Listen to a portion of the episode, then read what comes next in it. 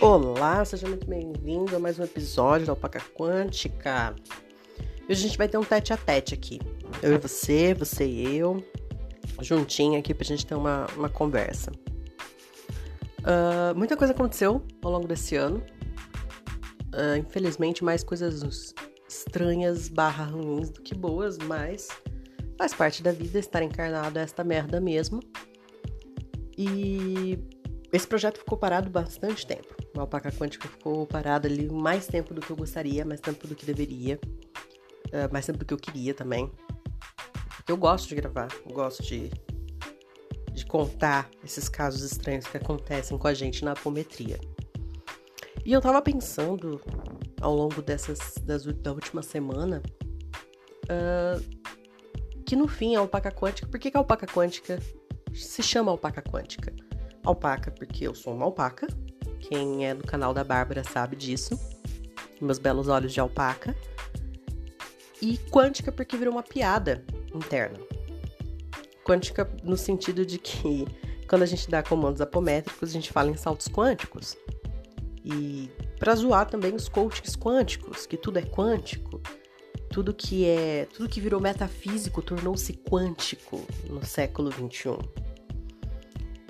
E pensando justamente nesse viés, eu, e também porque a nossa apometria tá bem lentinha, porque tem pessoal ainda de, de preceito, e além dos preceitos né, da, da iniciação no, no candomblé, a gente tá com muito pouca gente para fazer a apometria, então a gente tá bem devagar mesmo, porque é um negócio que cansa, não parece, mas cansa pra cacete.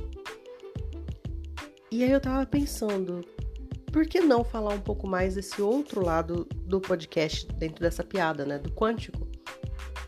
Então eu pensei em trazer também junto com histórias de apometria para vocês, uh, ah, para a gente entender um pouquinho da onde surgiu esse termo do quântico, o que, que é quântico de verdade. Para quem não sabe, eu, sou, eu faço graduação na Universidade Tecnológica Federal do Paraná de Química.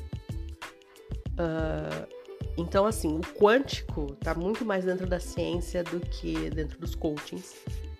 E eu achei que seria bom a gente dar uma desmistificada nisso de, de falas de coachings. Eu detesto coachings. Eu realmente não gosto de coachings. Eu corro, fujo galopantemente para longe de coachings. É, até hoje eu conheço um relato de coaching que realmente deu certo e funcionou. Assim, um. Só. Que era de um marido de uma filha da corrente, que já saiu já. E que ele estava procurando um emprego e ele contratou um coaching. E esse coaching pegou o currículo dele, analisou, mostrou quais eram, conversou com ele várias vezes para falar quais eram os pontos fortes, pontos fracos, que tipo de empresas que ele poderia uh, se encaixar melhor dentro da função, dentro da formação dele, de tudo que ele já tinha feito. Uh, o coaching conseguiu os contatos certos para ele hoje estar tá trabalhando. Se não me engano, ele foi até para fora do país depois. Eles foram para fora do, do, do país para trabalhar. Então, assim, nesse sentido, eu acho que o coaching faz muito mais sentido mesmo, né? Do que frases de efeito e qualquer coisas quânticas que surgem hoje no mercado, né? Socorro, desespero. Então eu queria conversar também, também sobre isso. não vou deixar de contar casos da apometria, uh, porque eu acho também que eles são bem engraçados e é muito bom pra gente refletir sobre isso também. Sobre as coisas da vida, do universo, da morte. Mas eu queria trazer também um pouco mais de ciência para dentro desse podcast um pouco mais de, de razão e menos emoção, citando a nossa querida Gabriela Prioli, em que eu concordo muito com ela sobre isso. Eu moro numa casa com duas autistas neurodivergentes e eu neurotípico.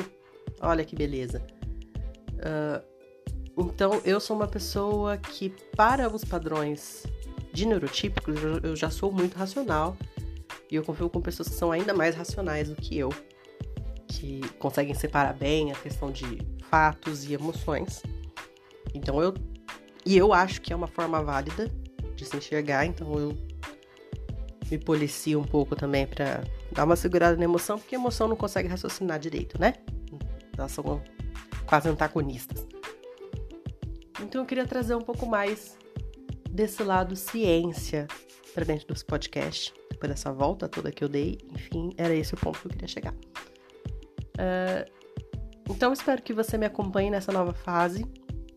Espero que você se divirta também nessa nova fase dúvidas, comentários, perguntas, é, vou deixar o Instagram da, aqui na, na descrição.